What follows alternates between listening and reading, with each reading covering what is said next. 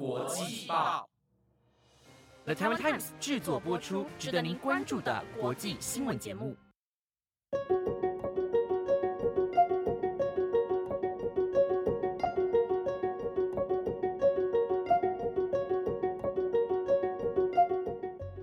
嗨，大家好，我是 Mike，欢迎收听台湾国际报系列节目《国际专题周报》第十五集。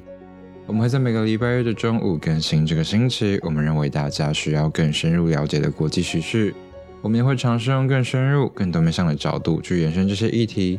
非常欢迎听众的 email 告诉我跟资源你想要听到的时事议题和专题类型，又是给予我们一些回馈。也希望节目能在未来符合你的期待。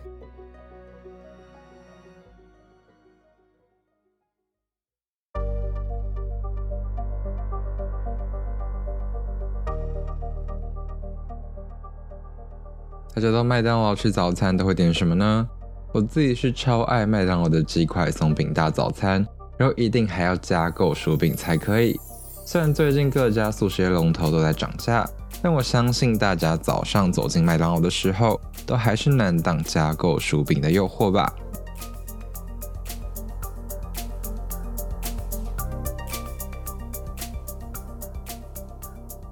不过现在麦当劳的薯饼竟然又要吃不到了。麦当劳部分门市在星期五贴出公告，内容表示因为全球货运不稳，薯饼相关产品将暂停供应，预计到一月下旬才会恢复正常供应。这是继去年八月一样，因为货运供应问题，麦当劳再次暂停贩售薯饼。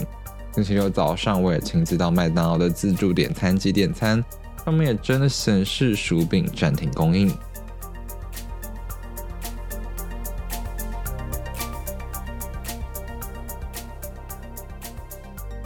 不止麦当劳，摩斯汉堡上周也贴出公告，一样表示受国际海运拥塞影响，部分薯条组合商品将暂停贩售，包括鸡块薯条组、腿块薯条组等等的五种薯条商品组合都暂停贩售。不过单点的薯条暂时还不会受到影响。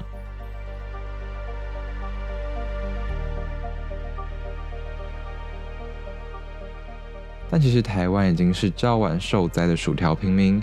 在摩斯汉堡宣布部分薯条组合商品暂停贩售前的一个星期，全日本将近三千家麦当劳都陆续宣布暂停提供中薯和大薯，让日本的消费者只能点少份薯条。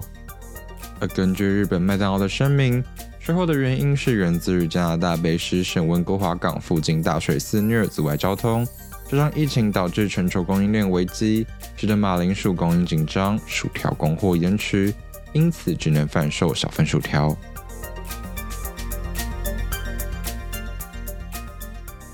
综合外媒报道，十一月中，加拿大最西边的卑诗省大雨滂沱，成了雨不停国。号称五百年一遇的大洪水，造成上万人流离失所。好大雨造成的土石流，使得路段桥垮。而位于卑诗省的温哥华港，是加拿大吞吐量最高的第一大港。因为位置在加拿大最西侧，就成为了北美洲面对亚洲市场的重要门户。而加拿大每年出口上万吨的冷冻薯条，正是亚洲主要的薯条来源地之一。温哥华港当然也无法幸免五百年一遇的大洪水，铁路公路运输受阻，让原本就遭受塞港锁骨的运输系统更是雪上加霜。导致冷冻薯条做了出来，却送不出去。台湾摩斯和日本麦当劳的薯条供应商都是同一家名叫麦肯的国际薯条供应商，而麦肯也积极的调货，力拼跨年前恢复日本麦当劳薯条的正常供应，以应战即将到来的新年档期。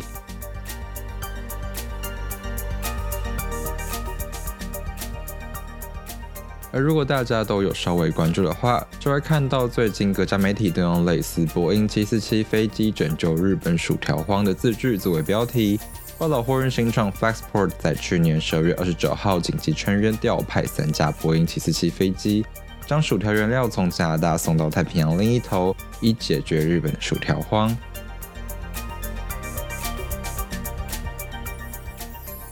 然而，薯条恢复贩售的好景不长。日本麦当劳星期五又传出要从星期日开始再次停卖大薯与中薯，一样只剩少数可以购买，而时间更是从上次停售一周的四倍，将停售大中薯长达一个月，一样将影响全日本将近三千家的麦当劳门市。而这次日本麦当劳的公告则是表示，由于加拿大港口的货物滞留、暴雪以及航路天气恶劣等多重影响，导致薯条原料进口被迫延迟，进而造成国内供货不足。因此，将自一月九号起，薯条相关产品只会贩售销售。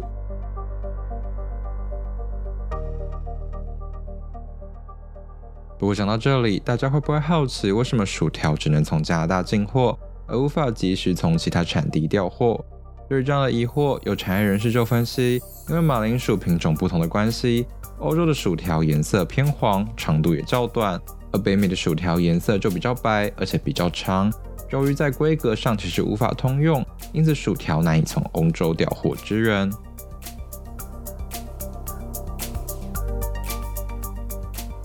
虽然台湾摩斯目前还有薯条，但就怕过年期间火料不足。而如果以台湾来看，不只是半成品的冷冻薯条，台湾生鲜马铃薯其实也非常仰赖进口。根据统计，台湾国内马铃薯栽培产量只有五点三万吨，因为薯条属于冷冻加工品，价格远不如买到生鲜超市，因此较少进到产线，使得薯条长期以来都要从北美进口。再加上对于亚洲人来说，薯条仍是点心而非主食。川上自然不如马铃薯作为主要主食的北美，而在航运不顺的情况下，光商自然也会优先给离加拿大产地和薯条产线也较近的北美市场，而非亚洲市场。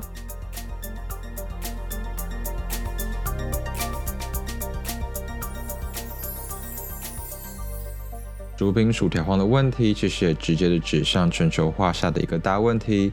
疫情后，全球海运大塞港。长隆海运总经理谢会去年底就在记者会上表示，全球海运塞港问题可能持续到今年中。而洛杉矶港执行董事塞罗卡更指出，海运供应链混乱至少持续到今年底。虽然长隆海运已经宣布加租两部桥式起重机，降低美系的塞港问题，但塞港问题恐怕也不是长隆海运独立就能解决的。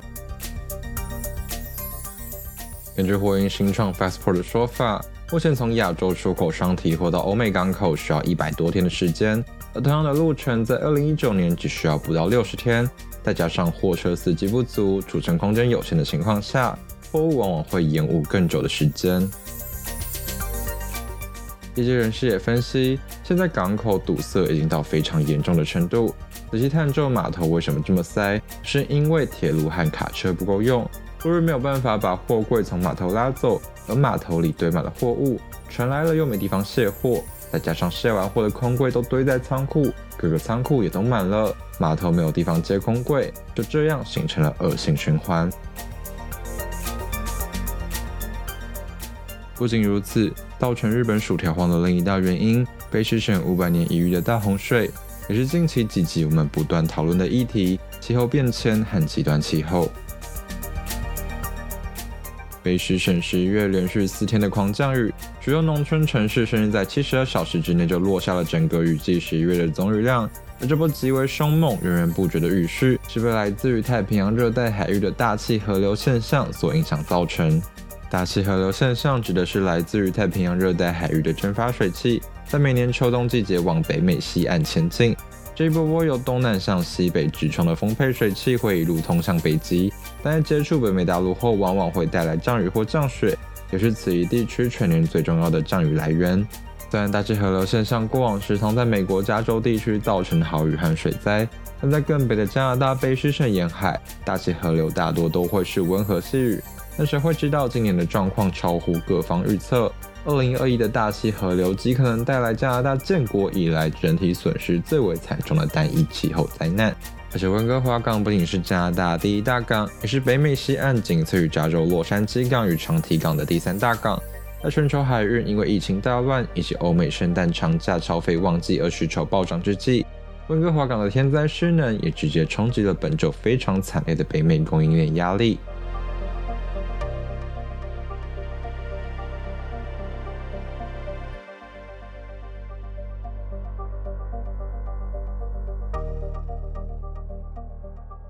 去年全球各地都经历各种极端降水，大家记忆犹新的中国郑州、欧陆的德国，还有北极圈的格陵兰岛，也在去年八月降下从1950年起有记录以来的首次降雨。甚至在寒风刺骨而且会飘雪的十二月，美国阿拉斯加州却出现不寻常的暖冬，白天气温上升超过摄氏十五度，跟这几天的台北差不多，甚至还下起了倾盆大雨。而根据最新公布的研究显示，在二零三零年之前，全世界几乎每一个国家都有可能在每两年就经历一次极端炎热的年份。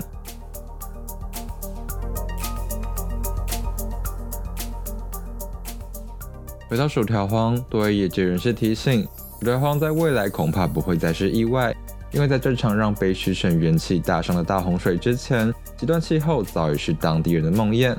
北省夏季时就曾出现过将近五十度的高温热浪，在六月底短短一周就有超过七百人猝死，几乎是前所未见，而且还被认为是与高温相关。不只是高温大雨，就在不久前的圣诞假期，菲士省还迎来大雪，气温最低将近负四十度，当地政府也发出严寒警告。温哥华港执行长希维斯特先生强调，应对气候变迁带来的挑战已经是刻不容缓。温哥华港也正在积极进行降低碳排的计划。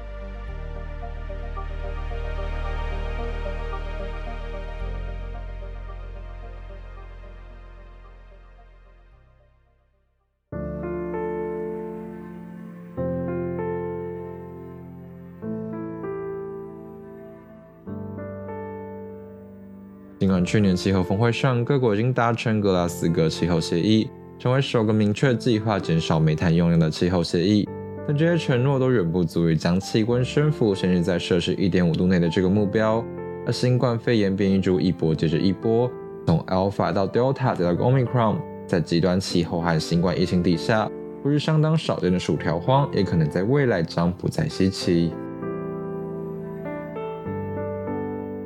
非常感谢你听到了节目的尾声。针对今天的内容，如果你有什么想要跟我们分享或是讨论的，都非常欢迎你透过留言或是 email 告诉我们。那这周的国际专题周报就到这边先告一个段落喽。那我们下个星期的同一个时段再见，拜拜。